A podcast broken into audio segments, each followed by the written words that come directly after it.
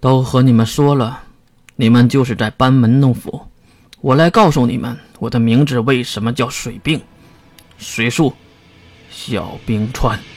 声音落下，两个魔法师的脚下升起阵阵的能力波段，然后水面开始暴涨，并刺出一根根巨大的冰刺。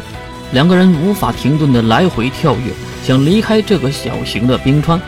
在看远处腾空的龙卷风中，水兵睁开那蓝色漂亮的眼睛，轻轻一挥手，寒气和龙卷风全部消失。这，这怎么可能？有些不太相信的矮个子愣了一下神。姐姐，小心！就是这个愣神，一道尖刺划过他们的眼前。小心，应该是这里吧？冰树冰川爆发，脚下的能力波动更加剧烈，那些尖刺也是蠢蠢欲动。这，这不可能！随着不可能的爆破之音，冰川炸裂，冰翅四处横飞。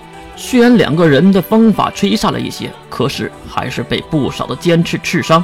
矮个子的魔法师倒在了血泊之中，那个高个子在一旁捏住了姐姐的手。落地的水兵看向两人，不屑地喊道：“你们是谁派来的？来这里有何目的？”高个子的魔法师斜眼看向水兵：“你是一个魔法师，为什么要帮助科学阵营？”水兵无奈地指了指自己的精灵耳：“我并不是魔法师，我是再生魔，水魔主。”啊！这个时候他们才懂为什么会败得如此的惨。你还是交代吧，我不想对女孩子动粗。我才不会被你们科学阵营的人俘虏呢！使者大人万岁！啊！喂，水兵，他这凝结不动。四门的声音刚刚落地，女孩的身体就喷射出大量的鲜血，然后一命呜呼。哈，我还以为是自爆，原来是自杀了。水兵走了过去，确认了两个人的死亡，才重新回到四门的身边。你伤得不轻，先去看医生吧。把四门搀扶起来，水兵的嘴角也流出了鲜血。哎。怕我重伤死在这里，你才着急开大招了吧？这龙门大跃你直接就用啊！你也真是……水兵摇了摇头，我怎么可能担心你？你这个蠢货！我只是有点想去厕所而已。两人一瘸一拐的走向了校医楼的外壁带，只留下那血泊中两名美少女。他妈的，真是可惜了，那两个女孩还长得不错呢。谁说不是呢？这边打完，其他的地方战斗还在继续，特别是西门，几乎就是乱战，魔法和超能力四处横飞。小心呐，伊老师！一个老师帮助赤发的伊老师挡住了身后的魔法。啊，谢谢了！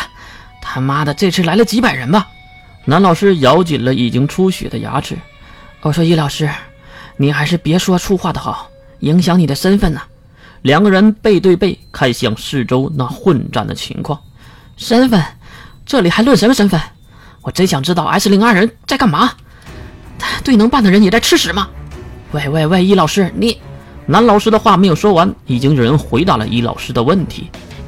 S 零二的人不会来了，因为我们护神组的人已经攻打了半宁岛所有的能力组织，谁也不会来这里帮忙的。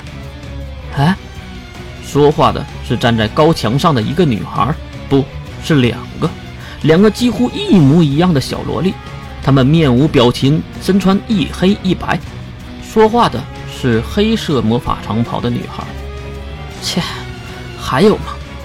易老师，对方可是四维能力者，小心了。从能力波动上看，对方已经算得上是强者中的强者了。虽然只是两个小孩子，但是在魔法世界里，再弱小的人也能使用出强大的魔法。我先去试试，你在后面给我打掩护。